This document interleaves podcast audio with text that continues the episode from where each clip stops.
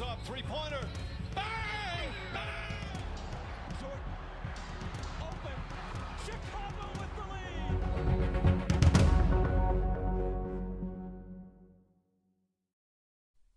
Hey, das ist Halftime und das ist äh, mit gleich auch, das muss ich schon direkt sagen, die erste Folge der NBA-Saison 2021-22, die wir hier aufnehmen, denn der Draft ist ja quasi so der große Beginn der neuen Saison. Und das ist halt auch das heutige Thema. Kleiner Spoiler gewesen. Mein Gast, Co-Host, wie ihr es nennen wollt, geschätzter Kollege präferiere ich eher. Äh, Nico ist auch am Start. Ich bin ja auch nicht dein Gast. Hi. Ähm, es geht um den NBA Draft. Äh, es sind ein, zwei Spieler dabei, wo man wirklich sagen kann, okay, das sind ja fast schon Generational Talents. Einem guten Jahrgang, vor allem, also was die Stimmung davor angeht im Vergleich zum Vorjahr. Ähm, und würde dann sagen, du hast jetzt so einen kleinen Überblick dir geschaffen. Was ist so dein kurzes Fazit, bevor wir anfangen überhaupt? Ja, man hat mit dem ziemlich sicher Nummer 1 Overall Pick, was eigentlich ja fast jedes Jahr klar ist, ähm, einen doch sehr, sehr guten. Ähm, diesmal auf der Guard-Position mal wieder. Ähm, dazu zähle ich jetzt letztes Jahr Edwards nicht, ähm, weil er halt eigentlich fand ich nicht so den Hype hatte, wie es das Prospect dieses Jahr hat, äh, sondern von Hype her ist er eigentlich nicht ganz so wie Zion, aber in die Richtung von Zion, äh, bei dem eigentlich schon einige, einige Monate zuvor klar war, dass er normalerweise, wenn nicht irgendwie was Verrücktes passiert, an 1 gedraftet wird. Und deshalb, auf den freue ich mich, glaube ich, wirklich sehr. Ähm, na, die Pistons haben den Pick 1. Ob man da froh sein kann, in das Team zu kommen, ist eine andere Frage. Aber ja, generell ist auch wieder dieses Jahr meiner Meinung nach so die Top 3 sind die Spieler, die doch auch Leute kennen, die sich nicht so krass auskennen. Das war ja letztes Jahr eigentlich genau das gleiche. Man hatte Wiseman, Ball und Edwards. Das waren so die drei Namen, die viele davor schon wussten, den Rest eher nicht so. So ist dieses Jahr meiner Meinung nach auch. Ja, auf jeden Fall. Also, ähm, wenn wir allgemein jetzt nochmal uns den Vergleich halt vorziehen zum, zum, zu dem Vergleich ziehen zum Vorjahr. Der einzige Spieler, der so ein Draft, der so ein bisschen Hype hatte, war der Mellow Ball, wahrscheinlich halt auch wegen seinem Namen. Und da hatten noch ganz viele Leute, da musste ich mich auch einschließen, gesagt, okay, ist er das überhaupt? Also da haben viele auf die Euphoriebremse gedrückt. Da hat uns alle stumm gestellt auf jeden Fall mit seiner Leistung. Aber dieses Jahr ist es gar nicht der Fall. Ich glaube, alle haben auch Bock, den äh, potenziellen First Pick, Overall Pick äh, in der NBA dann auch zu sehen. Und ja, also kurz bevor wir dann die Picks uns genauer anschauen, die Top 15, die Lottery, die wird hier deutlich ausführlicher sein als der Rest. Ähm, darauf könnt ihr euch auf jeden Fall mal gefasst machen. Und mit dem, äh, with that being said, würde ich sagen, machen wir den einfachsten Pick dann gleich zuerst. Der erste Pick, First Overall. Nimm mal an, wir sind beide äh, GMs bei den Detroit Pistons. Eine Franchise, die in den letzten Jahren jetzt nicht unbedingt super äh, Entscheidungen getra äh, getroffen hatte. Wie würden wir diesmal mit so, einer, mit so egal. einer Chance umgehen? Eigentlich ist egal, welche Franchise du bist an dieser Stelle, meiner Meinung nach. Ähm, kurz vielleicht noch dazu. Die Pistons haben ein Trade-Angebot von den äh, Oklahoma City Thunder ähm, abgelehnt, der beinhaltet hatte den sechsten Overall-Pick und Shea Gilgis Alexander für den First Overall-Pick, was glaube ich dann doch einiges darauf hindeutet, dass die Pistons sich einen Guard draften werden. Und es geht keiner über State Cunningham. Ja, das ist der Name, über den ich vorhin eben schon gesprochen hatte. Ähm, ich glaube, das siehst du wahrscheinlich nicht anders. Ja, also mit dem haben wir wirklich ein Generational Talent. Also das der eine von den zweien auf jeden Fall, die ich dann nennen würde. Was ihn halt wirklich ausmacht, ist, dass er schon jetzt, also wenn wir seine College-Zahlen uns anschauen, 20, 6 und 3 bei 43 Prozent, Von Mega. Oklahoma State, auch einem besseren College. ähm, wirklich sehr saubere Quoten. Also was er für ein Shooting schon hat, ähm, da sind da schon eine Menge drauf. Und das Einzige, wo er halt noch ausbauen könnte, wäre Playmaking. Und wenn er das halt aufbauen könnte in der Liga, dann könnte er wirklich mit Ja Morant wahrscheinlich einer der Point Guards sein, die in den nächsten 10, 15 Jahren das Gesicht der Liga sein werden. Was zu Ja Morant vielleicht auch noch ein bisschen fehlt, ist die Quickness. Ja. Äh, das ist auch noch so ein Punkt, wo ich sage, da muss er auch noch dran arbeiten. Ähm, wurde auch so von, von seinem ja, kein offizielles, aber so von einem ungefähren Profil über ihn, ist das so die Statistik, ähm, die von 1 bis 10 Punkten am niedrigsten bewertet wurde mit 7. Ähm, das ist, finde ich, eigentlich auch so. Ähm, Im College reicht das, ähm, aber in NBA sind doch andere, ja, doch ein anderes Umfeld. Und Kyrie Irving wird er nicht. Das stimmt. Aber da kann er sich auf jeden Fall noch verbessern, weil das Shooting ist er eigentlich echt in der College-Karriere soweit ganz gut. Er hat ein insgesamt insgesamt muss er sich da aber auch noch verbessern. Also er hatte jetzt in der letzten Saison nur 44% äh, Trefferquote. Aber im Gesamten ist er trotzdem ganz klar Nummer 1. Also Ja. mit allem und, und vor allem so der Punkt NBA ready. Äh, Und da sehe ich ihn auf jeden Fall sehr weit oben. Auf jeden Fall. Also, ähm, es gibt immer, also es gibt ja immer diese Draft Comparisons und da gibt es ja dieses, äh, die Ceiling, also das Limit, die Floor, das was ganz unten ist und so Sweet Spot, so irgendwo in der Mitte. Und da habe ich mir bei ihm so ein paar Vergleiche genommen.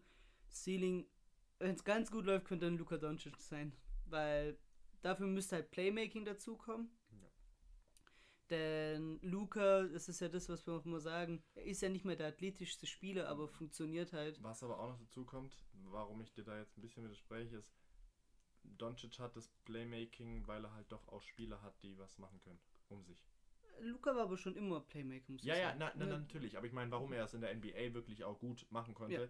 ist, weil er halt Mitspieler hat und hatte, die besser sind, als die, die die Pistons haben, zum Beispiel. Also klar, also wenn er bei den Pistons wäre, dann auf jeden Fall, aber ich meine, so dreieinhalb Assists am College sind jetzt, Nicht viel. Jetzt das mega ist richtig, viel, ne, und- Natürlich, das ist. Genau. Muss er eigentlich verdoppeln, Ja. die Zahl. Locker, Ähm, ja. und wenn er das kriegen, wenn er das hinkriegen würde, wenn er wirklich top top sich macht, dann könnte er wirklich auf Luca-Level Er sein. ist, er ist eigentlich recht ähnlich wie Ed- Edwards letztes Jahr, nur dass er halt noch ein höheres Ceiling hat und höher bewertet wurde bisher. Ähm, aber sonst so von der Art und Weise ist er ähm, Edwards auch nicht der Playmaker, Mhm. ähm, sondern macht dann doch auch ja, Highlight Plays mehr. Äh, Das finde ich ist er eigentlich auch. Dann ähm, der nächste Spiel und dann meine Floor, also wenn es nach unten geht, wäre Nick Batum. Ähm, das wäre dann quasi wenig Playmaking, aber ein sicherer Dreier, der dann fallen könnte. Äh, ganz hoher Basketball-IQ und halt, wenn er eine gute Saison in seiner Karriere über hatte, wäre er auf jeden Fall mal Borderline All-Star. Das hatte ja Nicholas Batum in seiner Prime gehabt. Und ja, könnte aber dann quasi nicht diesen Starting-Spot erreichen. Und jetzt einer, der wird wahrscheinlich den meisten wenig was sagen, äh, Grant Hill in den 90ern. Grant Hill, die meisten kennen wahrscheinlich als TV-Experten bei TNT. Ähm, es war einer, der hatte in den 90ern am Anfang, als er von Duke auch bei äh, den Detroit Pistons gedraftet wurde, ich glaube 21, 7 und 6 gehabt. Das war so sein Prime Average. Ähm, später durch Verletzungen äh, seine Karriere ein bisschen zerstört, aber hat sich als Rollenspieler dann gut gehalten in der Liga. Wenn er 21, 7 und 6 auflegen würde, dann wäre ich nicht verwundert in seiner Prime. Kate Cunningham und das sind schon eigentlich mega Zahlen. Also so ist er nicht auf eine, Sie auf eine Saison ge gesehen. Das wäre so mein Sweet Spot. Ähm, also wie gesagt, in Zahlen ausgedrückt, so 21, 6 und 7 oder 7 und 6. In der Rookie-Season. N- Nicht in der Rookie-Season. Nee, nee, soweit nicht. Okay. Soweit nicht. In seiner, also wirklich, Weil er könnte ja, wenn er zu den Pistons geht, eigentlich schon mit ein Leader des Teams sein. das stimmt, er hat wahrscheinlich einen Freifahrtschein, das auf jeden Fall. Also mit Kuminga könnte es auch mega geil werden, glaube ich. Ich bin ja riesen Kuminga-Fan. Ähm, das stimmt, also da wird, da wird auf jeden Fall wenig zurückgehen. Und was also, halt auch noch ist, er hat eigentlich kein richtiges, also es ist nicht so eine riesen Erwartung an ihn jetzt, dass er sofort Erfolg hat, sondern er kann eigentlich frei aufspielen, wenn er bei dem Team ist. Das ist vielleicht auch ein Vorteil, den er nutzen kann. Weshalb ist nicht unbedingt Ausschlag, dass er die 20 Punkte im Schnitt schafft. Auf jeden Fall, also Und auch sein Playmaking verbessert. dann direkt. präzisiere ich, ich sag mal 25, 7 und 6. Das in seiner Prime, das könnte ich mir vorstellen. Weil, wie du sagst, er wird dieses Jahr auf jeden Fall grünes Licht bekommen, also von, vom Start to, äh, von Start to Finish. Ähm, Grant wird da wahrscheinlich seine Looks immer noch bekommen, so wird es jetzt nicht sein, aber das wäre der einzige Spieler, wo du diskutieren könntest, wer die jetzt mal erste Option Ja. der Offensive wird, aber ich denke als Franchise, äh, die Pistons würden schon wissen, wer eher in der Zukunft dir da eine Menge bringt. wenn du ihm da den ersten Spot gibst in der Offensive. Und ja, also ich meine, wir sehen es ja an den ganzen Trade-Offers, die für ihn gegeben wurden. Ja, die Thunder bieten mit Shea Gilgis Alexander einen All-Star-Kaliber-Spieler plus den sechsten Pick. Houston Ähm, Texans, äh, Houston Texans, die Houston, äh, Houston Rockets wollen auch unbedingt noch den ersten Ja, haben, haben auch gepusht. aber kriegen es wohl auch nicht. Das heißt, die, ich denke, normalerweise ist das, auch wenn solche Angebote schon abgelehnt werden, wird Mhm. da nicht irgendwie was möglich sein. Also das ist ja wirklich es abgeben, den Pick noch. Ja, das auf jeden Fall.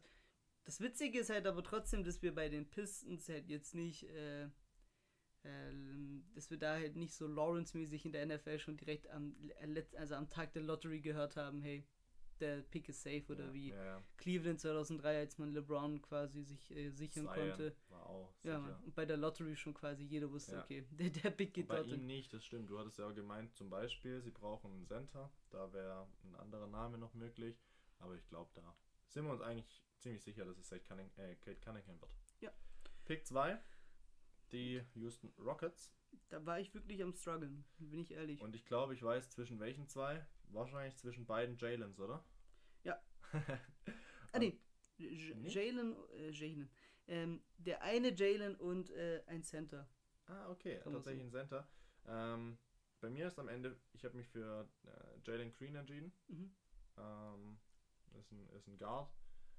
Die Rockets sind ja generell eher auf einen Neu, ja, Neuanfang eingestellt und mit den ganzen Picks, die sie haben, äh, wird da eh viel, viel neu sein.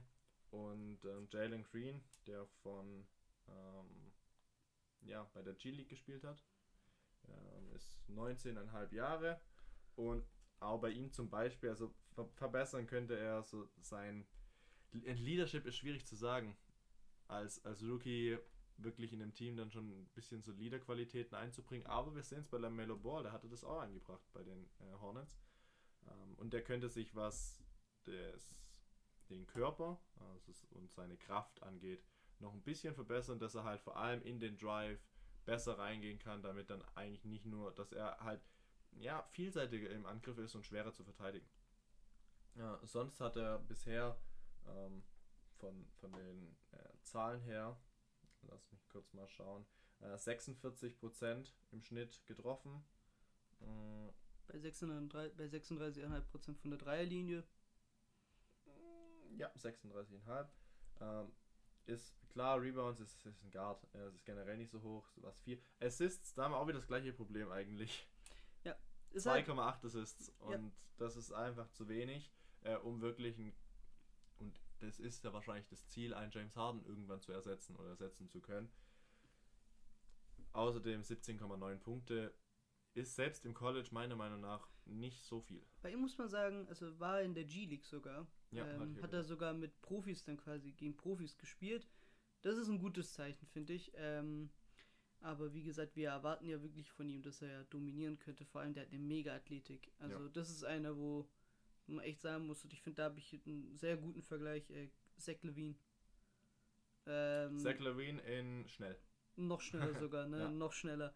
Ähm, also Two, Two Guard, ne? Ähm, kann mega, hat mega Scoring-Qualitäten. Ist aber keiner, der, der dir, der dir das Playmaking, also nicht primär äh, übernimmt. Nee, das Sekundär, das ist wahrscheinlich müsst, du müsstest halt einen Playmaker nehmen, ihn stellen. Ähm, bei den bei den Rockets wäre das in dem Fall gar keine gerade. Da müsstest du halt in der Zukunft einen suchen. Das ist, das, das ist momentan das Problem. Deswegen kann er, und das ist halt die Leadership in dem Fall übernehmen. Und da zählt ja auch zum Beispiel es zu übernehmen in Situationen, wo es eng wird. Ob das bei den Rockets die nächsten Jahr, äh, also nächstes Jahr eng wird in irgendwelchen Spielen, das lässt sich dann zeigen. Aber ja, äh, Ja.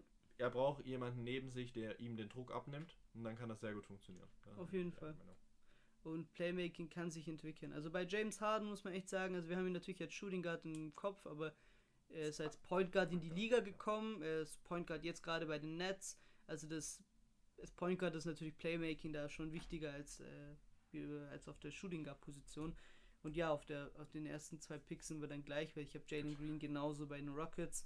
Ähm, und würde dann sagen, gehen wir auf den dritten Pick. Und da habe ich äh, aus Cavs Sicht den Best Available Pick gemacht, denn eigentlich ist man gar nicht mehr so schlecht bedient, äh, besetzt auf der auf, im Und- Frontcourt. Und so wie du es erzählst, sind wir da wahrscheinlich auch wieder gleich und ähm, der Name ist Aaron Mobley. Ja. Ja, die Center-Position ist eigentlich auch so. Eigentlich ist der zu vergleichen wie letztes Jahr. Guard, Guard und Center, da Ja. vorne die besten drei mit Wiseman letztes Jahr. Ähm, das war auch das gleiche, was ich ähm, habe. Meine, mein Gedanken, ähm, klar, sie haben Jared Allen. Ähm, junger, sehr guter Center eigentlich. Aber man kann ja Mobley zum Beispiel als Power Forward auch nutzen. Ähm, oder einen Jared Allen traden, ähm, dem sein Ceiling sehr hoch ist. Oh. Junger, sehr guter Center. Auf jeden Fall. Und deswegen kann man ihn, also vor allem, klar, er ist schon ein bisschen, ja, ein bisschen älter, 20, ist, ist jung, aber ein bisschen älter als äh, zum Beispiel Wiseman, äh, der letztes Jahr gedraftet wurde. Aber ihm ist wirklich so, also Defensive ist sehr gut, äh, seine Größe und seine Athletik für die Größe. Das ist wirklich äh, top bei ihm. Also das ist, da gibt es momentan eigentlich im Draft keinen, der mit den körperlichen Voraussetzungen das noch so gut ins Spiel bringen und bewegen kann. Ja, also der Junge ist wirklich gesegnet. Ähm, bei ihm finde ich, da ist es so ein bisschen Bam Adebayo-mäßig, würde ich sogar fast sagen. Also 16, nur sogar, dass er jetzt schon mega viel Scoring und so weiter ähm, äh, tragen kann. 16,4 Punkte im Schnitt bei USC im College, 8,7 Rebounds, 2,9 Blocks, ähm, 57,8%ige Feed Goal Percentage. Also er hat Rim Protection, also generell Defense ist wirklich auf ja, so einem Level wie Adebayo, als er in die Liga reinkam. Wahrscheinlich wird er nie unbedingt ein großartiger Dreierstütze sein, wie es zum Beispiel Anthony Davis ist. Ähm, trotzdem kann er wirklich, Ja, die Dreierquote liegt bei 30 Prozent. das wäre, also wenn er, wenn er den kriegen könnte, dann wäre das quasi Anthony Davis 2. Also, ähm, aber irgendwie jeder Skinny Big Man wird mit Anthony Davis verglichen in der Liga. Ja. wenn er ein Draft ist, aber ich finde so der Bam Adebayo-Vergleich ist gar nicht mehr so schlecht. Und ich denke, wenn Bam Adebayo dein zweit wenn, äh, bester Spieler ist, dann kommst du in die Finals. Das hat man letztes Jahr gesehen bei, den bei den Heat. Ähm, wenn Bam Adebayo dein dritter Spieler ist, dann bist du ein Championship-Team wahrscheinlich in meinen Augen fix.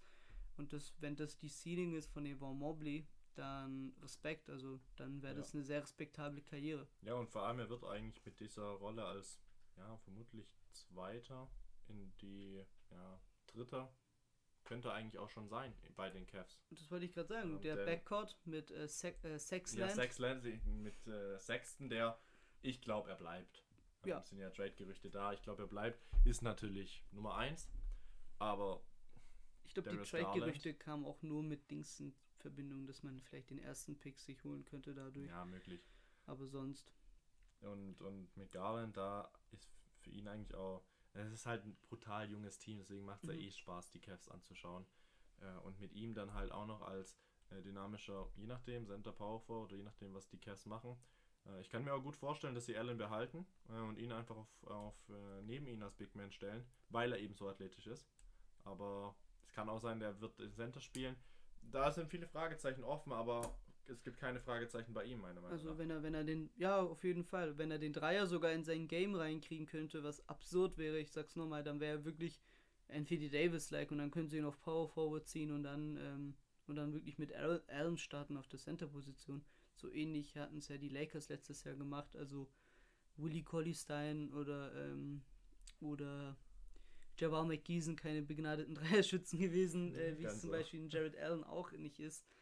Ähm, das kann schon funktionieren. Wäre krass halt, wenn er, wenn er das wirklich drauf hätte. Ähm, Stand jetzt sind es 30%, ist jetzt keine Megaquote. Aber wie du sagst, die Backcourt-Situation bei den Cavs, mega. Also vor allem Garland ist wirklich ein so guter Playmaker neben dem wirklich eher scoring-orientierten Sexton. Ich finde, das ist, vor allem mit Mobley kommt da nochmal eine dritte Komponente rein. Die vierte Komponente, Jetty Osman. Breakout hier nächstes Jahr, wer weiß. Most Improved Ähm, Player Kandidat Nummer 1 das bei mal mir. nicht ganz so ernst nehmen. Ähm, da könnte da könnt schon was zusammenwachsen. Vor allem das Pick and Roll mit äh, Garland und Mobley könnte wahrscheinlich tödlich sein nächstes Jahr. Oder in den nächsten kommenden Jahren. Das ist sehr gut möglich, das stimmt. Und diesmal muss man sagen, hat man dann den Umbruch nach LeBron James auf jeden Fall schneller vollzogen können als damals, äh, nachdem er nach Miami ging. Ja. da hatte man im Grunde halt nur Kyrie Irving und trotzdem war das Team halt kacke. Aber diesmal bin ich echt gespannt und Sexland bleibt uns auch erhalten, Ja. äh, auch wenn sie jetzt nicht unbedingt so genannt werden wollen. Ist mir egal. Da, da bin ich egoistisch. Dann Pick 4, die Toronto Raptors. Wen hast du da? Sind wir, unsere Streak hält sie an? Jalen Sucks. Unsere Streak hält an. Sucks, sorry. ähm, ja, also bin ich Feuer und Flamme mit. Ähm, generell, also Colleges habe ich, äh, hab ich nur zwei, die ich so ein bisschen Support habe. Das sind Gonzaga und South Carolina. Ähm, und er war ja bei Gonzaga. Und gerade bei dem NCAA-Tournament hat er mir sehr gefallen. Also, ja, du bist da nicht so krass into, äh, aber ich gucke mir gerne College Basketball an, vor allem die äh, March Madness ist echt cool. Ähm, er ist auch, äh, kommt in sein 20. also wird 20 noch, ähm, ist jetzt dementsprechend, wie du es gesagt hast, jetzt nicht unbedingt auf der Altersstufe wie Ist ein 20, Jalen Green. Ist schon 20. Ist schon 20 Ja. sogar. Ähm, Mein Jahrgang, guter Jahrgang. sauberer Jahrgang. ähm, und hat auch eine wirklich sehr, sehr gute Ceiling. Also bei ihm ist es auf jeden Fall so, dass Playmaking, finde ich, kein Problem ist. Also, Nee, das denke ich auch nicht. Also er hat ähm, das auf jeden Fall schon gezei äh, ge gezeigt und zeigen können, dass er das kann. Ich finde, bei ihm gibt es eigentlich momentan auch keine richtige Schwäche, die man herausfiltern kann. Ähm, er ist halt im Gesamten gibt es jetzt auch nicht unbedingt was, wo man sagt, er ist der Beste daran. Ähm, das ist so das, warum er eben halt nicht der so insgesamt der dritte Guard ist. Ähm, aber auf jeden Fall auf dieser, ja, an, an, an vier für die Raptors, die doch eigentlich einen Shooter brauchen äh, oder einen Guard, der treffen und dann doch auch mal den Ball verteilen kann, ist das ein guter Pick, denn er hat eine Trefferquote von ähm, 50% insgesamt, 58% Zweier und äh, knapp 34% Dreier. Das ist äh, eben das, was die Raptors dann brauchen. ja, und vor allem, wenn man bedenkt, dass wahrscheinlich Kyle Lowry gehen wird am Ende der Saison. Ähm, also wahrscheinlich in der Free Agency würde er wechseln, das ist, gilt als relativ sicher. Es ist wichtig, wahrscheinlich so ein Floor, sich wieder halt den Point Guard für die Zukunft sich Ja, zu sichern. und wenn man Fred Van Fleet noch hat, ja, ist das auf jeden Fall äh, sehr gut für ihn dann selbst, also Ja. für, für Sachs jetzt.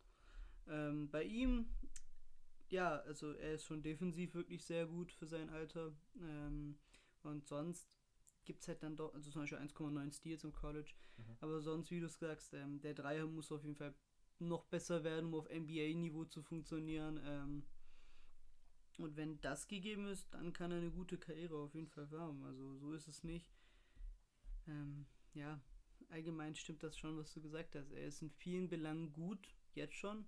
Aber er ist jetzt, es gibt kaum Belangen, wo du sagen kannst, okay, da ist er jetzt schon der Beste im Draft-Jahrgang. Da gibt es schon andere, die ein bisschen vor ihm sind. Äh, was ich mir gut vorstellen könnte, wäre, dass er so Malcolm Brockton wird in der Liga. Ähm, der auch ein guter Playmaker ist. Hat sogar mittlerweile einen relativ stabilen Dreier. Ähm, einer der Borderline in der All-Star-Range immer war in den letzten Jahren. Die ist ein bisschen unter. Ähm, ich gehe nicht so weit, dass, er, dass ich sage, er ist der nächste Gary Payton und wird und, äh, so eine Hall of Fame-Karriere traue ich ihm jetzt noch nicht zu. Aber ja, wäre wahrscheinlich bei dem Konstrukt, was die Raptors ja haben, was eh mega ist, also sehr gut geführte Franchise da oben im Norden. Ich glaube, könnte das auch gar nicht mal so schlecht funktionieren. Wen hast du bei Pick 5? Äh, Pick 5 haben die Orlando Magic, die dann danach eigentlich fast sofort wieder dran sind mit Pick 8. Da ist dann auch noch nicht so, natürlich so eine Überlegung, welcher Spieler wird danach gehen, welchen muss ich früher picken, weil sie haben sicherlich einige Namen für den fünften und den achten Pick dastehen. Ist nur die Frage, bei wem glauben sie, wenn sie ihn an 8 nehmen, könnte er schon weg sein. Äh, und bei wem glauben sie, dass er an 8 eben noch da ist. Was glaubst du, wenn sie mit dem ersten, das mit dem fünften holen? Also muss ich jetzt erstmal korrigieren, ich habe ja Kuminga davor gesagt bei den Pistons, ich meinte Sekou Dumbia, äh, Cool. Dumbuya.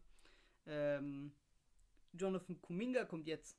ähm, und zwar habe ich ihn Das sie? äh, habe ich ihn auf Platz 5 genommen.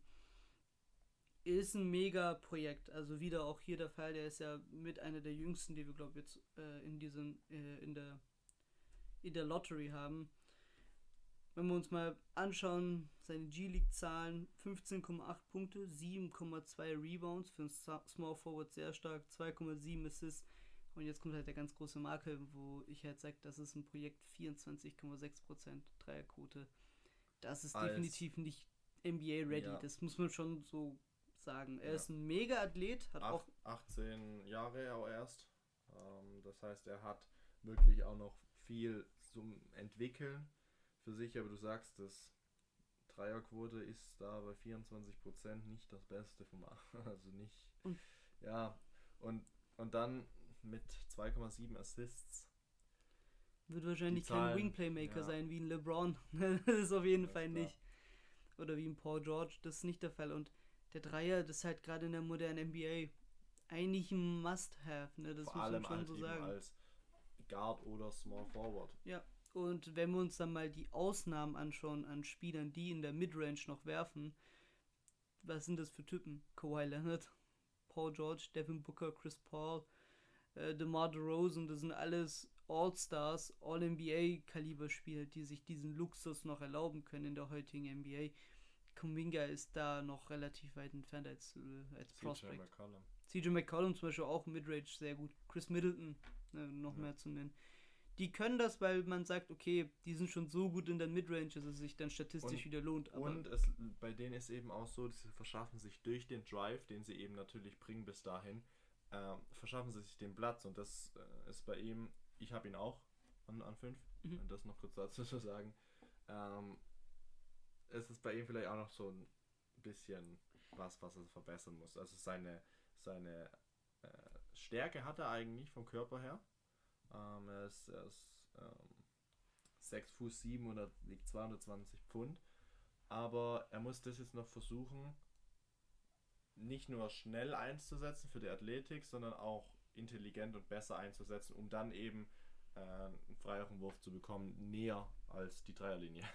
Also das ist wahrscheinlich auch, das ist ein Spieler, wo ich sage, der hat halt auch eine wirklich immense Seeding. Also wenn der seinen Dreier kriegt, gell, dann kann das wirklich ein Monster werden, weil der hat so Maße, die sind wirklich Muss er aber halt auch deutlich verbessern. Und das, Ja. kann, das ist halt, das ist halt einer, der du hast, na, normalerweise, wir sprechen ja gerne Low Risk, High äh, Reward. Das ist halt kein Low Risk leider. Das ist Ähm, auf jeden Fall ist- schon, ja. Es ist High Reward möglich, aber das Risiko ist nicht so niedrig. Und das ist halt, ich finde, die Magic sind halt genau das Team, die das eingehen können, weil sie halt noch den achten Pick haben, den sie, äh, den sie nehmen können, äh, den Bulls, den Bulls-Pick. Ähm, deswegen, und du dann trotzdem noch einen soliden Pick quasi aus diesem Draft dir holen kannst. Kuminga, wie gesagt, also selbst wenn er seinen Dreier nicht kriegt, könnte er, wenn er sich gut macht, vielleicht wie so ein DeMar DeRozan sein in der Liga, so wie DeMar DeRozan jetzt gerade ist, jetzt die Prime mit 27 Punkten. Wäre ein bisschen schwierig, wenn er jetzt den Dreier nicht hinkriegt im Ansatz. Weil so gut ist er jetzt dann auch nicht unbedingt in der Midrange, aber er hat auch die Athletik, die DeRozan hatte. Er hatte Rudy Gay zu seiner Memphis Grizzlies Zeit, das wäre ein guter Vergleich.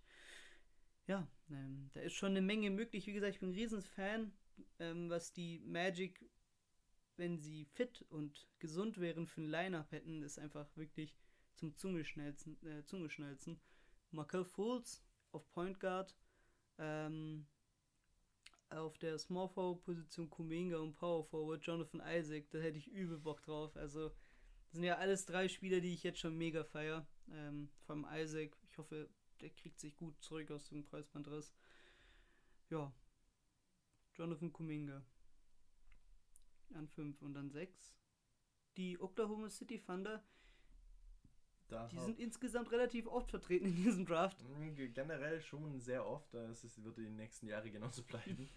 ähm, hier habe ich, jetzt weiß ich nicht, ob ich den Namen falsch ausspreche, ähm, James Bonight. Ähm, gehst du mit? Das erste Mal, dass wir jetzt verschieden sind. Ja? Mhm.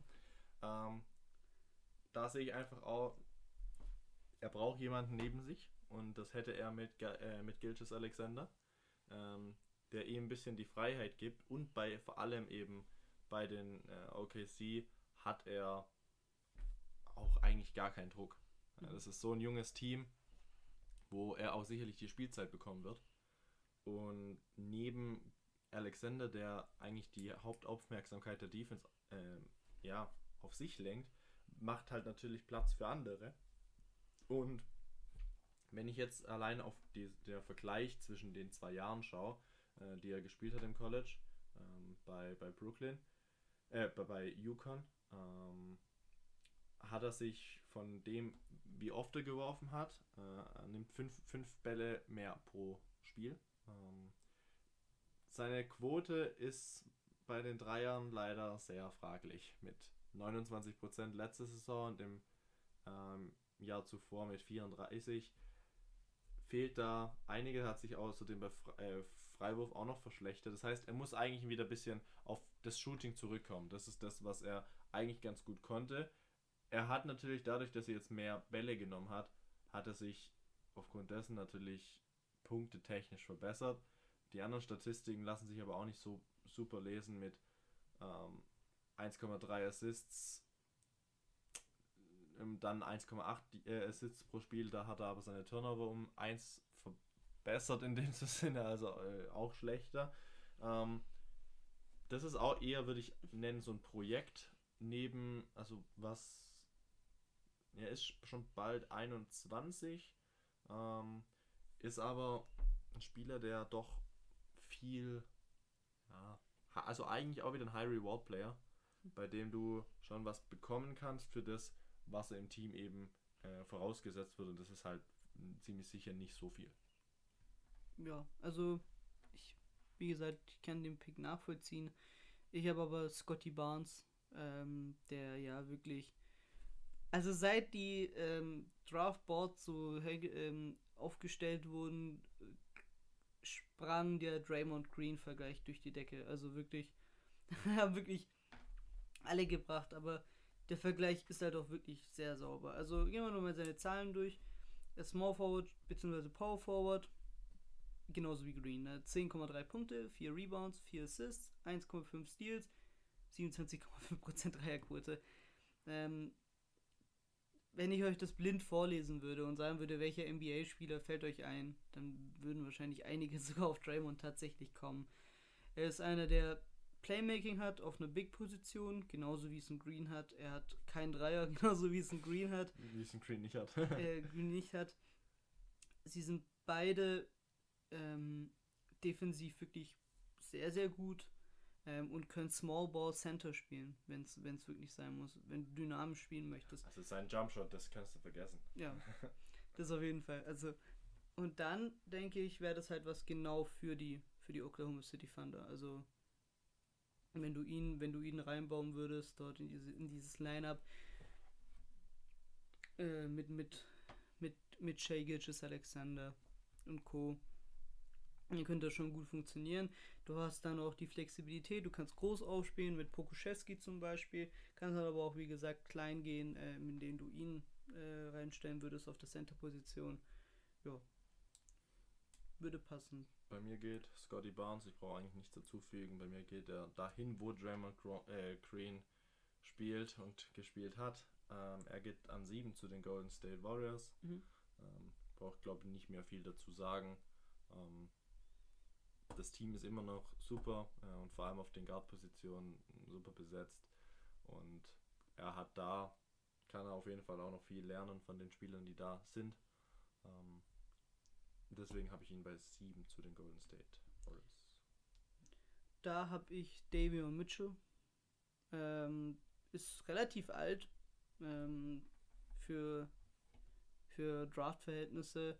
Ähm, ist aus dem Baylor College und ja, die Warriors hatten letztes Jahr die Chance gehabt, zum Beispiel LaMelo Ball über James Wiseman zu, äh, zu picken. Ich glaube, das bereut man sogar mittlerweile rückblickend. Und diesmal haben wir dann die Chance, eine sehr, sehr, sehr krasse Light-Version von LaMelo Ball sich zu holen. Ist ein 23-Jähriger schon, fast 23. Ist ein 23-Jähriger, ist aber dann ähm, natürlich schon weiterentwickelt ne, ähm, in Das der Liga. Ja. Das ist auf jeden Fall. Ja, gibt es nicht viel hinzuzufügen. Also die Qualitäten sind relativ ähnlich. Ähm,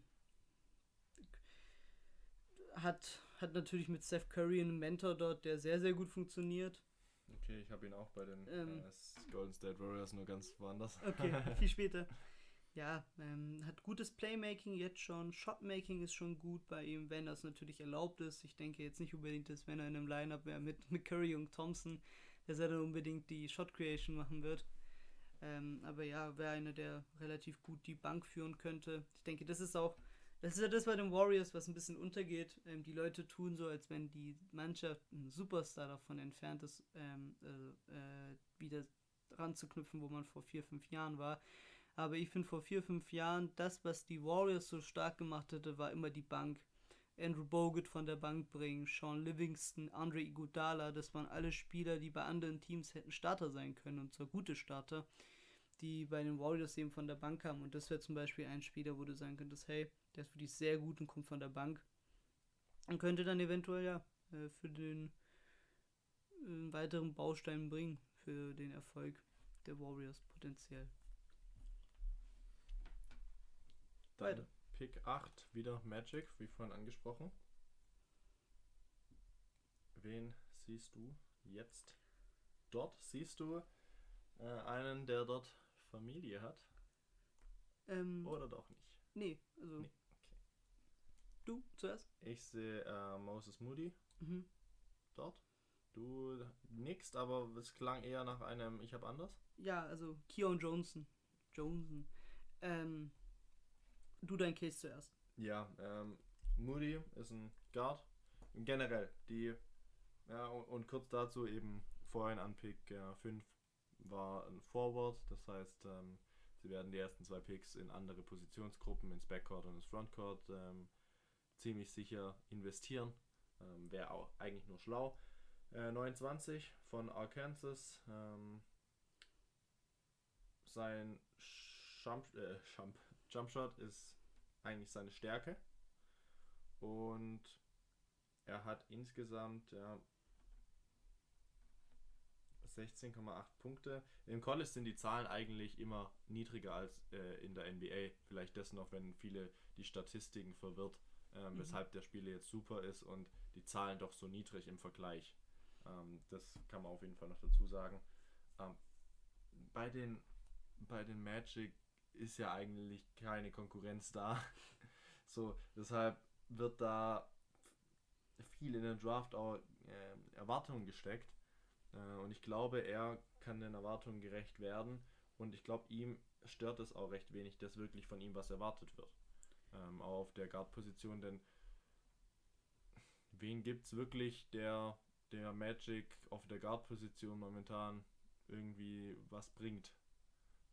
Man hat Evan Fournier weggeschickt, was Ja, sogar richtig. nahezu dieselbe Position ist. Es dieselbe Position, Terence Ross ist noch da, ist aber Free Aber Agent dann. ist ne? Free Agent. Ob er dann wirklich nächstes Jahr noch bei den Magic ist, ist auch fraglich, denn er ist auch schon älter. Ich glaube einfach, die Magic machen auch einen Rundum-Cut, ähm, der aber meiner Meinung nach länger dauern wird. Aber äh, Moses Moody, glaube ich, könnte dort auch ähm, auf jeden Fall improven, denn er wird viele, viele Chancen bekommen. Äh, und vor allem durch seinen starken Jumpshot ist es eine gute Möglichkeit, äh, auch durch Punkte zu glänzen.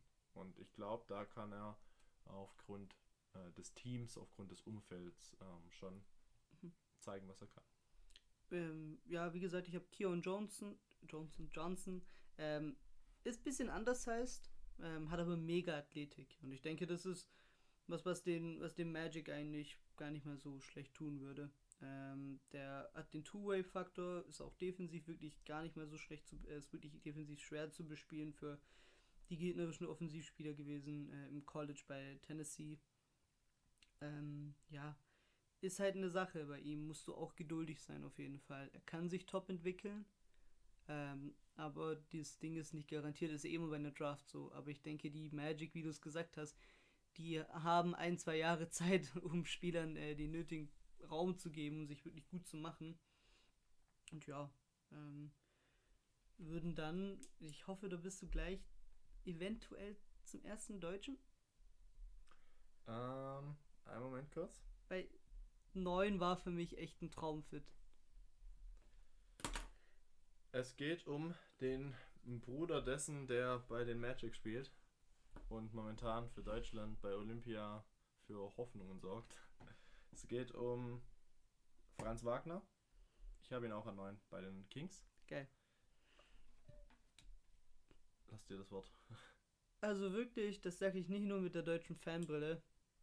Franz ist mega Talent. Also er ist nicht, unbedingt, er ist nicht umsonst in den Top 10. Ähm, er ist, kommt wahrscheinlich dann zu der, der schlechtesten Defensiven in NBA History. Ist aber einer der besten Off-Ball-Defender, die wir im Draft haben. Ähm, hat Passing und Shooting jetzt schon drin.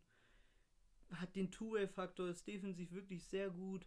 Das ist, das ist ein Match made in heaven. Also das muss man wirklich so sagen.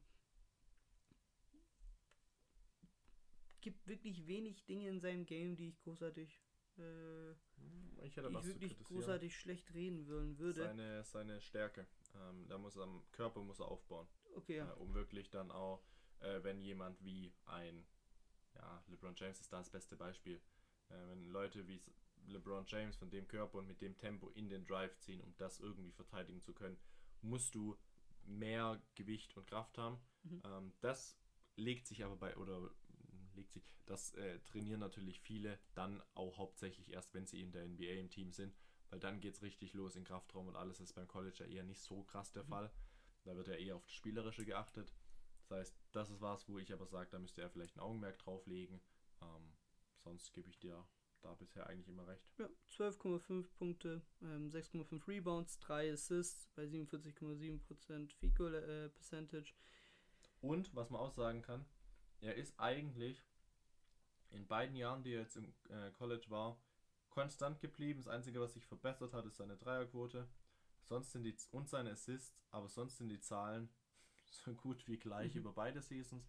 Das zeigt auch einfach, dass er Gewissen Standard, die er einfach immer bringt. Ne? und Kontinuität. Und bei ihm denke ich, wie gesagt, äh, müsste schon viel passieren, dass er nicht äh, ein konstant guter Rollenspieler, wenn nicht sogar mehr sein wird in dieser Liga. Definitiv. Vor allem bei den Kings, denke ich, wird er Starter sein. Und das hoffentlich dann auch über Jahre, ähm, gerade neben so einem De'Aaron Fox könnte es auch gar nicht mehr so schlecht aussehen. Ähm, Buddy Hield, mal schauen, was da die Zukunft bringt. Ähm, ja. Harrison Barnes dann auf Power Forward ziehen. Ne? Wirklich, Ähm, ja. Das könnte sich echt sehen lassen bei, dem, bei den Kings. Ähm, gehen wir dann auf Pick 10 rüber, oder? Genau, Pick 10 zu den. Seit neuestem Memphis Grizzlies, denn ähm, vielleicht habt ihr es mitbekommen, es gab einen Trade. Ähm, die New Orleans Pelicans haben ihren 10er Pick getradet gegen äh, mit, sagen wir es ja so, mit äh, Steven den Adams. Mit, mit Steven Adams gegen den 17. Pick der Grizzlies unter anderem und Jonas Valanciunas, El Bledsoe wurde zum Beispiel auch noch abgegeben. Das ist ein Ähm. 1 zu 1 Tausch äh, von den Spielern. Jonas ist der bessere, weshalb hier einfach sieben Picks Unterschied sind. Das ist eigentlich generell. Ja. Ich sehe da eher die äh, Pelicans als den Sieger, weil Jonas Valanciunas ist eine Maschine. Aber im Großen und Ganzen ist es einfach eigentlich ein Trade 1 zu 1. Ja, Hat also- wahrscheinlich auch viel mit Contract zu tun. Ja, ich. ich gebe immer noch, ähm, also wenn ich mir so den Winner hier die, des, des Trades bestimmen müsste, ähm, dann würde ich immer noch, würde ich immer noch auf die Grizzlies gehen. Ähm, also ich finde A, Valanciunas ist wahrscheinlich der schon deutlich bessere Spieler als Steven Adams, aber gibt sich da jetzt unbedingt eine großartige Menge und Ja. ja, und was dazu kommt, ist nochmal, die Grizzlies haben ja Jared Jackson in der Hinterhand. Ja.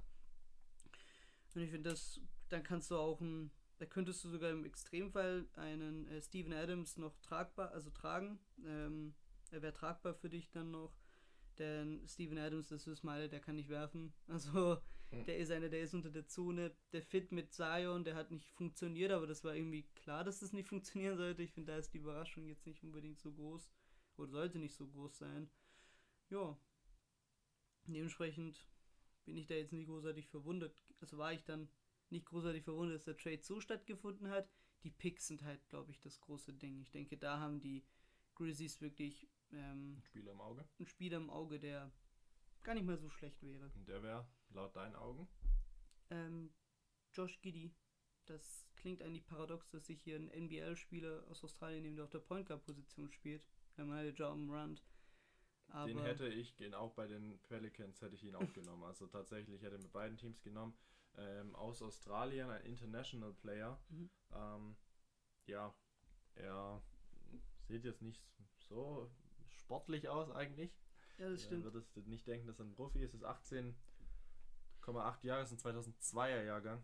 Ähm, Auch ein wildes Jahr, ne? Immer mit Qualität verbunden. Ähm, ich würde ihn vergleichen mit Joe Ingles.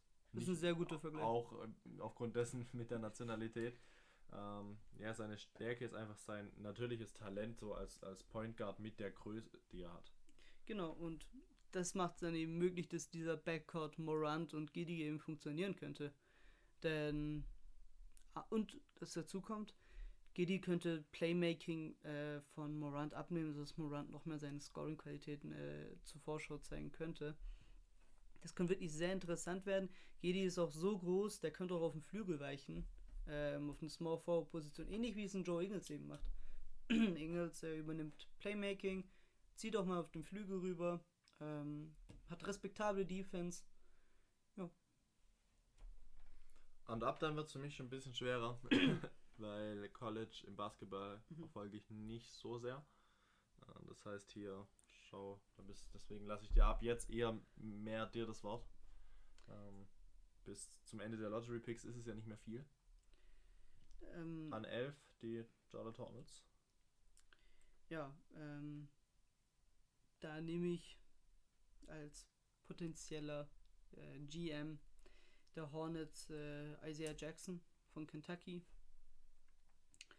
Ja, ist ein Spieler, der mega Shot-Blocking-Qualitäten hat. Ähm, hat, offensiv, hat offensives Potenzial, hat das aber auch nur als äh, aufblitzen lassen, um es mal so zu formulieren. Hat ja mega Länge, wie gesagt, die ist bei ihm dabei, großartiger Rebounder, ist in der Zone gar nicht mehr so schlecht. Ist halt wieder hier so eine Sache, kann er sich einen Dreier oder so zueignen? Ähm, das ist die Frage.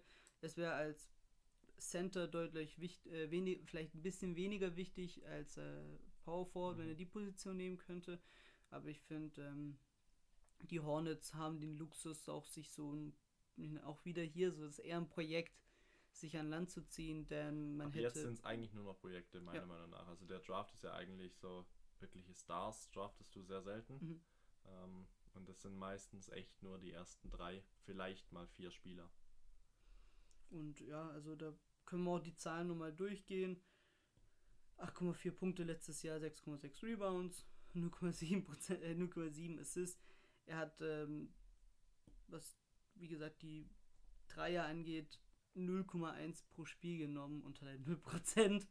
Ähm, ja, das ist halt so eine Sache.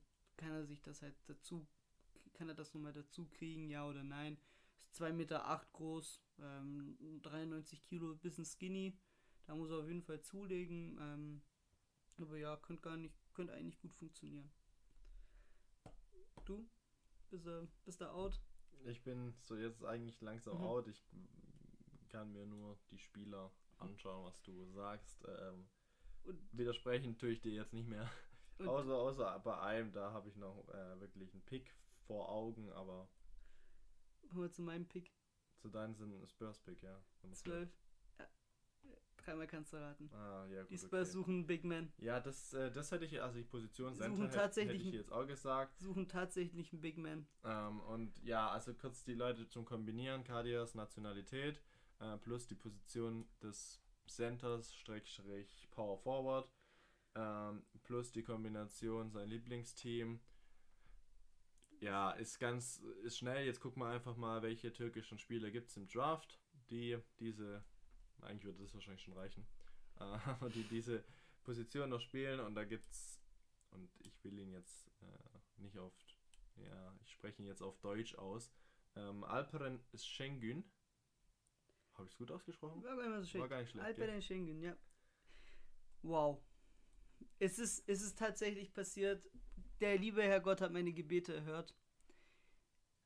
Seit Hidayet Türkoglu, das war Anfang der 2000er, ist wieder ein, ist, gibt's die realistische Chance, dass ein Türke bei den San Antonio Spurs spielt. Und ähm, das ist ein bisschen off-topic. Ich sage immer meinem Vater, die Türkei hat immer relativ gute Spieler äh, ausbilden können, aber nie einen Superstar. Also es gab zum Beispiel nur einen türkischen Spieler, der All-Star wurde in der NBA-Geschichte. Das war Mehmet Okur 2004, äh, nicht 2006 und das auch nur, weil er als, also als Nachrücker kam.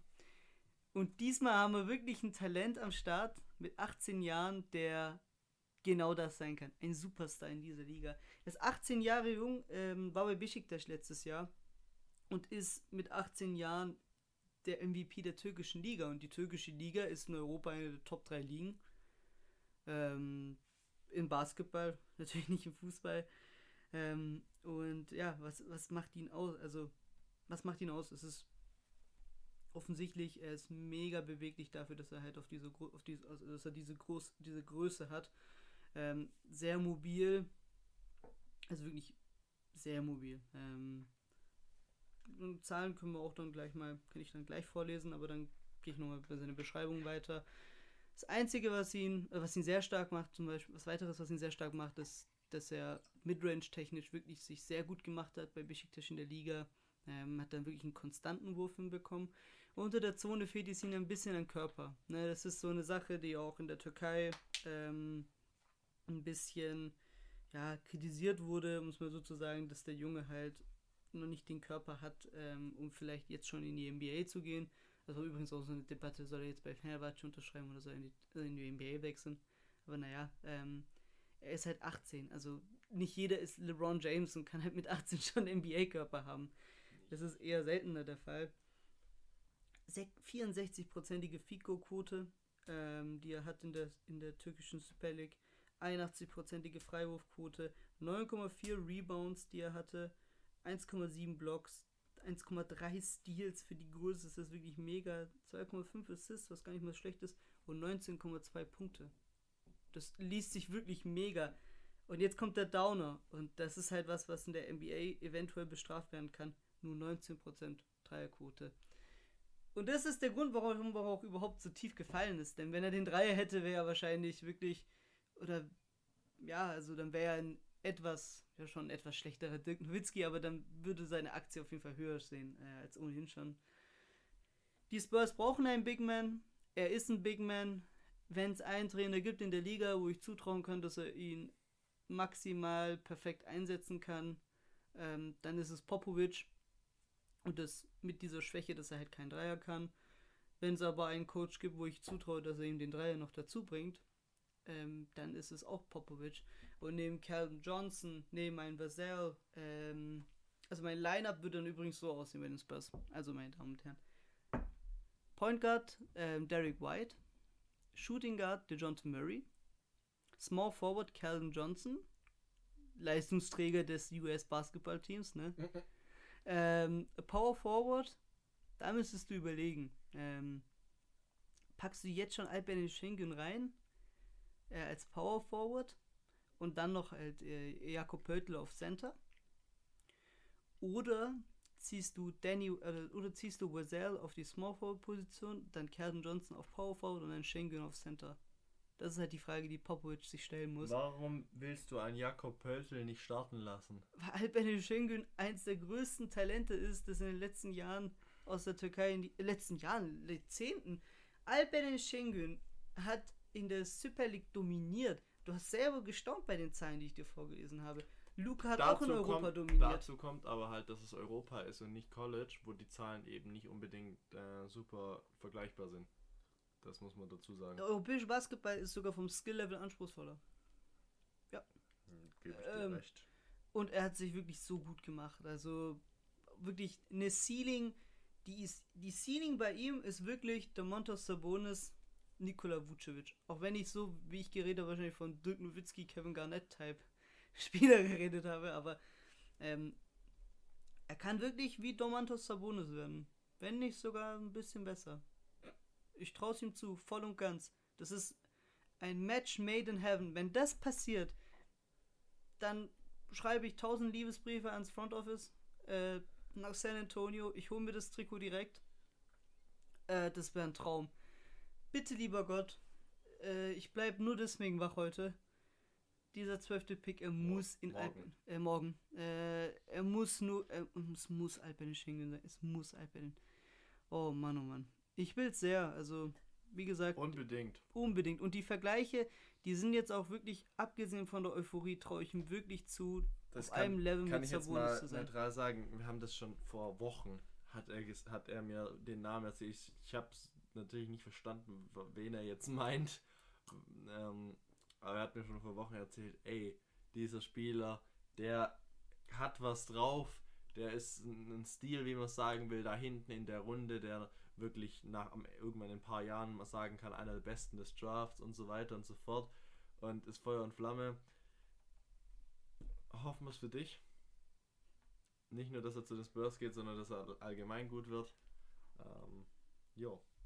Ja, also allgemein, ne, ähm, man, man hat ja immer so eine kleine Grundsympathie für Spieler, ähm, die bei einem Team spielen, wo, äh, also für Landsmänner, die bei einem Team spielen. Also, bestes Beispiel, also wir alle haben Herz für die Mavs.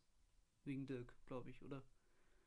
Spielt ja nicht mehr da. Aber allgemein, also wegen der Legacy, die er auch bei den Mavs hinterlassen hat. Also ich habe wirklich mega Liebe für die, für die Franchise. Und das war zu 100% wegen ihm. Also, Da ist bei mir jetzt nicht so. oder, der ja. Zum Beispiel die Celtics mochte ich auch, wegen Thais. Fies, wie die Amis sagen. Ich nicht. Ich habe da schon gute Grundsympathien. Ja, ich bin da, was das Nationale angeht, nicht unbedingt. Also- so. Sonst hätte ich jetzt OKC-Fan sein müssen, Lakers-Fan, Aber ich bin da ja krasser, was halt Ding angeht. jetzt ne? Bulls-Fan. ähm, dass ich äh, immer, also ich habe den, das hast du weniger. Ich habe so krasses, äh, ich habe den, ich habe den ganz krassen äh, Amerika-Europa-Basketball-Komplex. Also dass ich, ne, das merkst du bei Team USA. Nico Ja, hat ich sich's weiß. auch ertragen müssen. Ja. Wochen, also wirklich immer bei jeder Gelegenheit irgendwie das Team getrashed und predicted, dass Frankreich den Sieg holen wird. Hast du gewettet? Nee, leider nicht. Du bist so eine Flachzange, ich sag's dir. Wir hatten vor dem Spiel, wie viele Tage? Zwei Tage davor? Zwei Tage zuvor. davor gesprochen, USA gegen Frankreich. Oh, gerade so, ja, guck mal nach der Quote, ich so, ja, 5, Komma irgendwas. Hm, da glaube ich, wette ich drauf. Ich glaube, da setzt sich was. Frankreich hat gewonnen, Kade hat es nicht gemacht. Ach ja. Das sind immer die potenziellen Wetten, bei denen man Millionär geworden wäre. Deswegen habe ich immer schönes Geld. Ja. ist was anderes. Von, Aber von Altbällen Schengen und Wetten würde ich sagen, gehen wir ein bisschen wieder zum zurück. zu- Draft. Ja. Ich denke, ab jetzt kann man es eigentlich recht schnell machen. Ja. Wie gesagt, ich bin eh nicht so drin jetzt. Ich würde bei den Pacers eher auf einen äh, Guard tippen, Mhm. äh, den ich äh, draften würde. Ähm, und da dann halt einfach ab jetzt so für den Best Available gehen Mhm. äh, auf der Position. Mit wem? Also, also allgemein, okay, wer dann auf dem Board wäre. Ähm, ich würde auf Power Forward gehen, denn ich denke, man wird entweder Turner oder Sabonis halt traden. Und dann wäre da ein Spot frei und dann wäre wieder einer aus Europa. Und zwar Usman Garuba äh, von Real Madrid. Den ich nehmen würde. Das ist ein Tristan Thompson nur in schnell. So ein Vergleich. Pick Ähm, 14? Oder das du wären ja- man. Ja.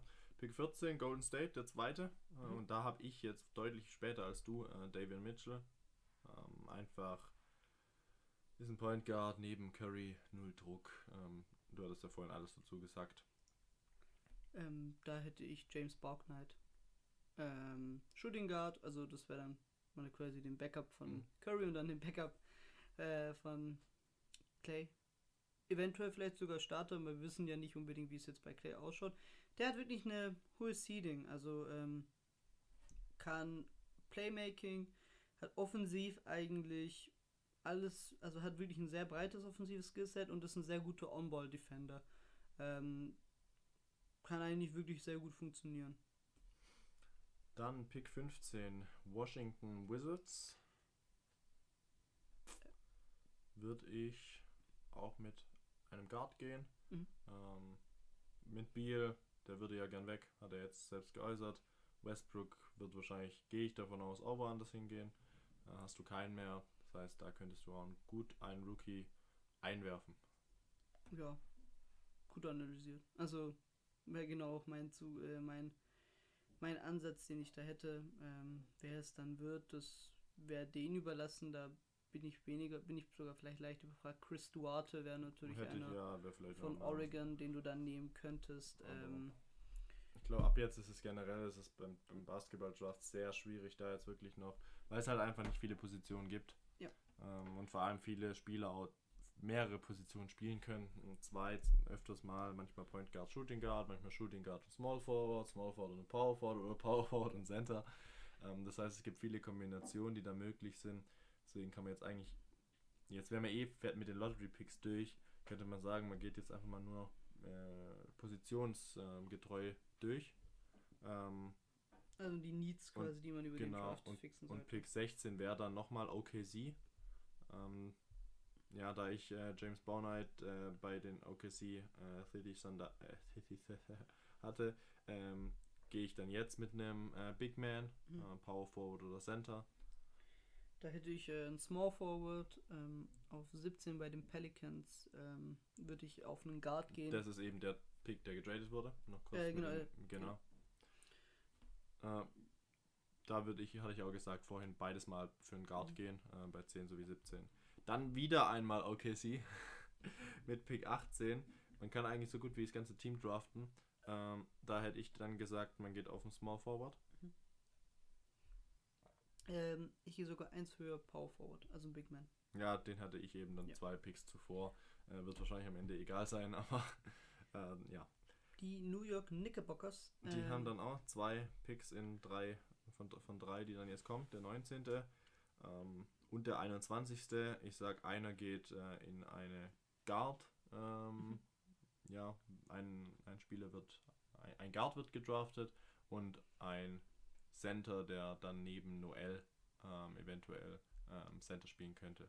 Ähm, ich gehe auf einen Wing, also Small Forward Position. Ähm, ja, da ist man mit.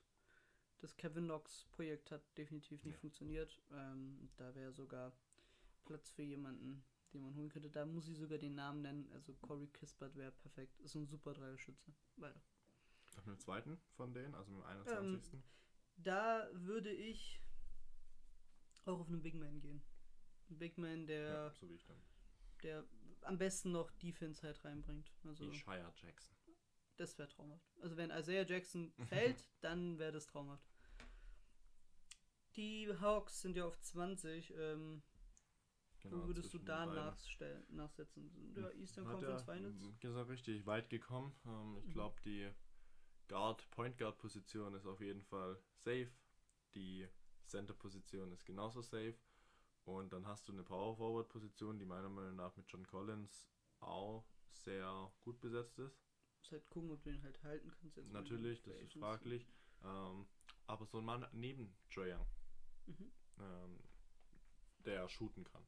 Ja. Das wäre so meine, ähm, mein bester Pick für die Hawks. Gehe ich auch mit Scho- Shooting Guard, wäre da sogar ganz genau ähm, meine, meine Präzision. Sorry für den Sound.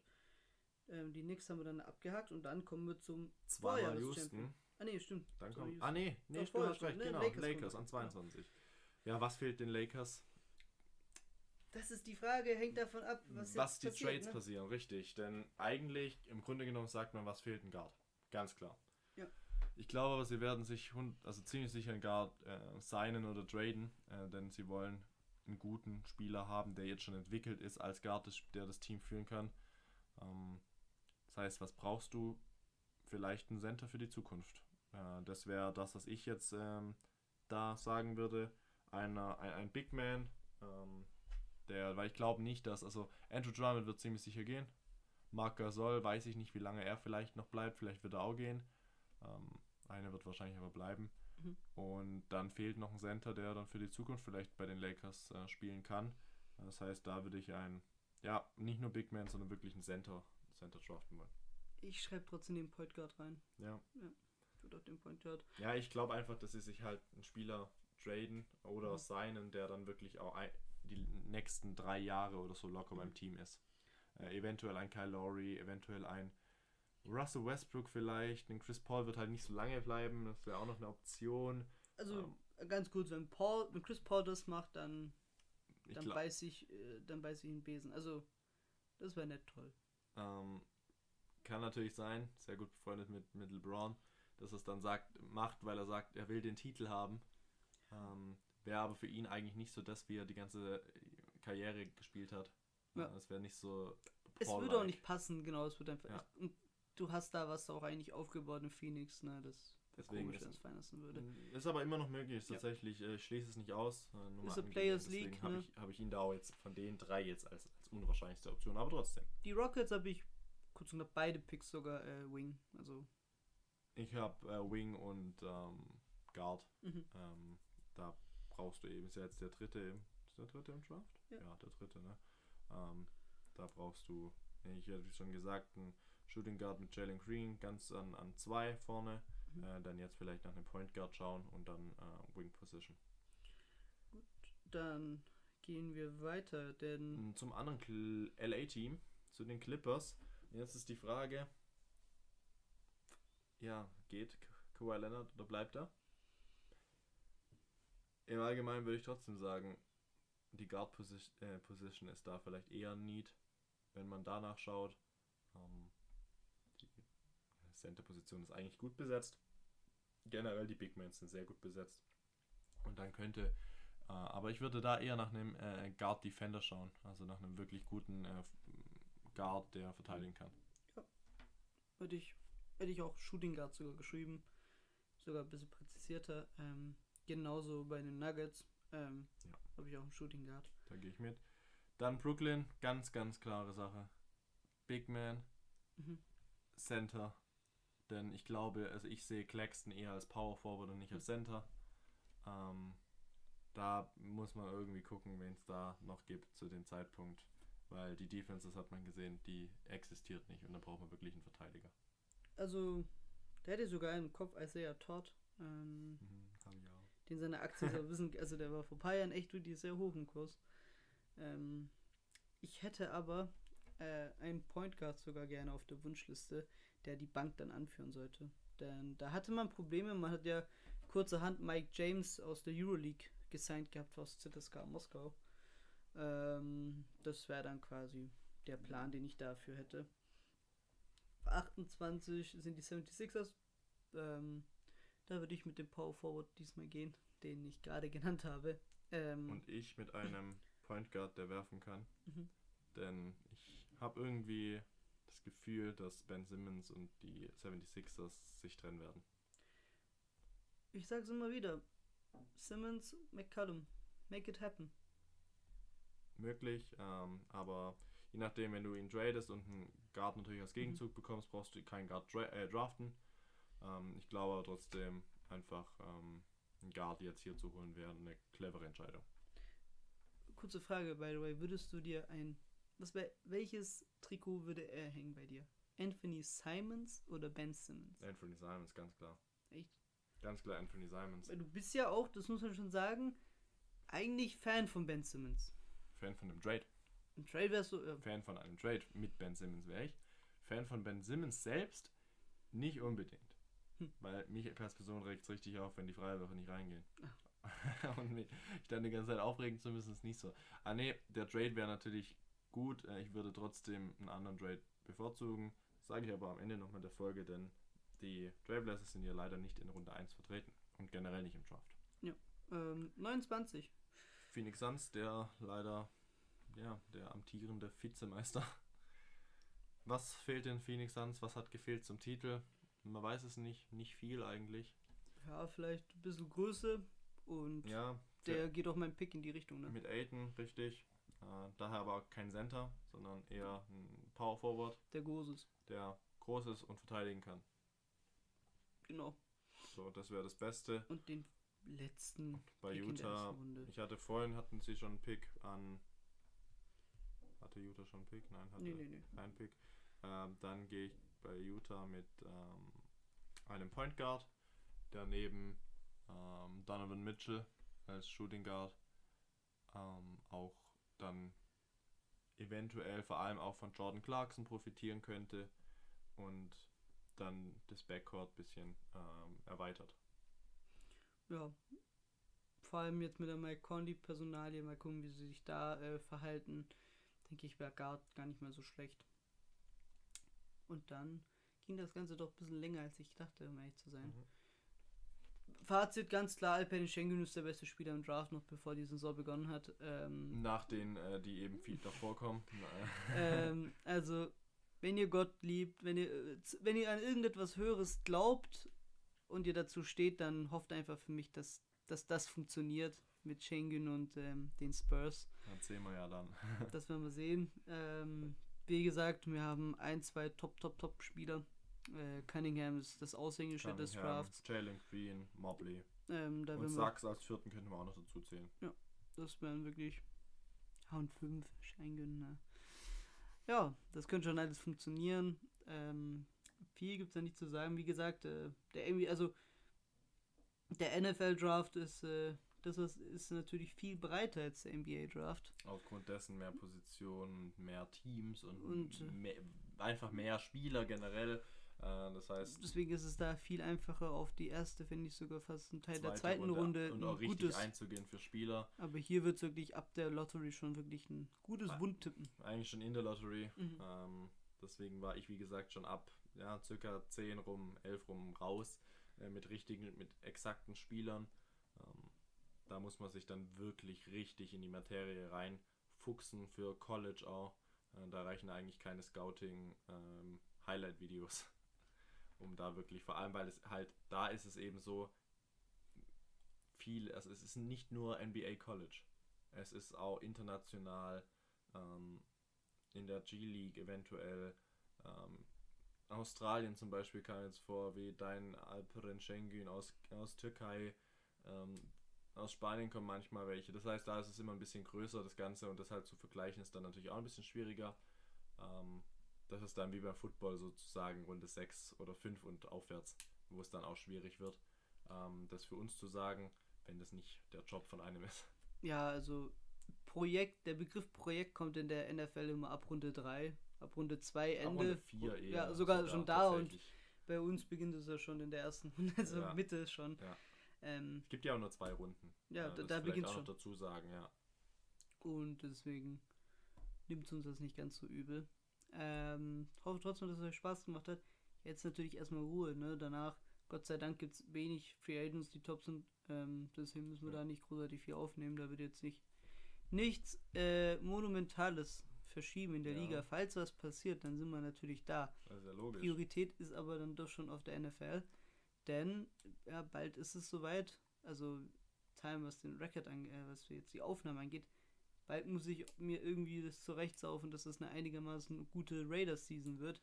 Nico weiß es, ihr noch nicht. Mein Bild ist dann doch verzerrter, als es die einen oder anderen denken können. Ob das jetzt positiv oder negativ ist, das werdet Das- ihr noch hören. Wenn wir die Folge aufnehmen, es ist die nächste, die wir aufnehmen, ist die AFC West. Und wann wir es veröffentlichen, seht ihr dann, wenn wir es veröffentlichen. Wir produzieren gerade fleißig Vor. ja, vor, damit dann auch die Urlaubsphase bis hin zum Start der NFL-Season heiß ist und losgehen kann. Deshalb, ja, damit war es das von der NBA. Ganz kurz noch am Ende. Ähm, findest du, wir sollten unsere. Also, wir wollen ja jede Woche durchtippen, ne? Ja. Wollen wir dann auch immer so einen Live-Stand unserer Fantasy League sagen? Das könnten wir gern machen. können die Zuhörer sehen Ja. und mitkriegen, wie ich mein Road, to Super. Road to Super Bowl. Ja, gut. Naja, dann sage ich mal Tschüss. Und ich, ciao, ciao.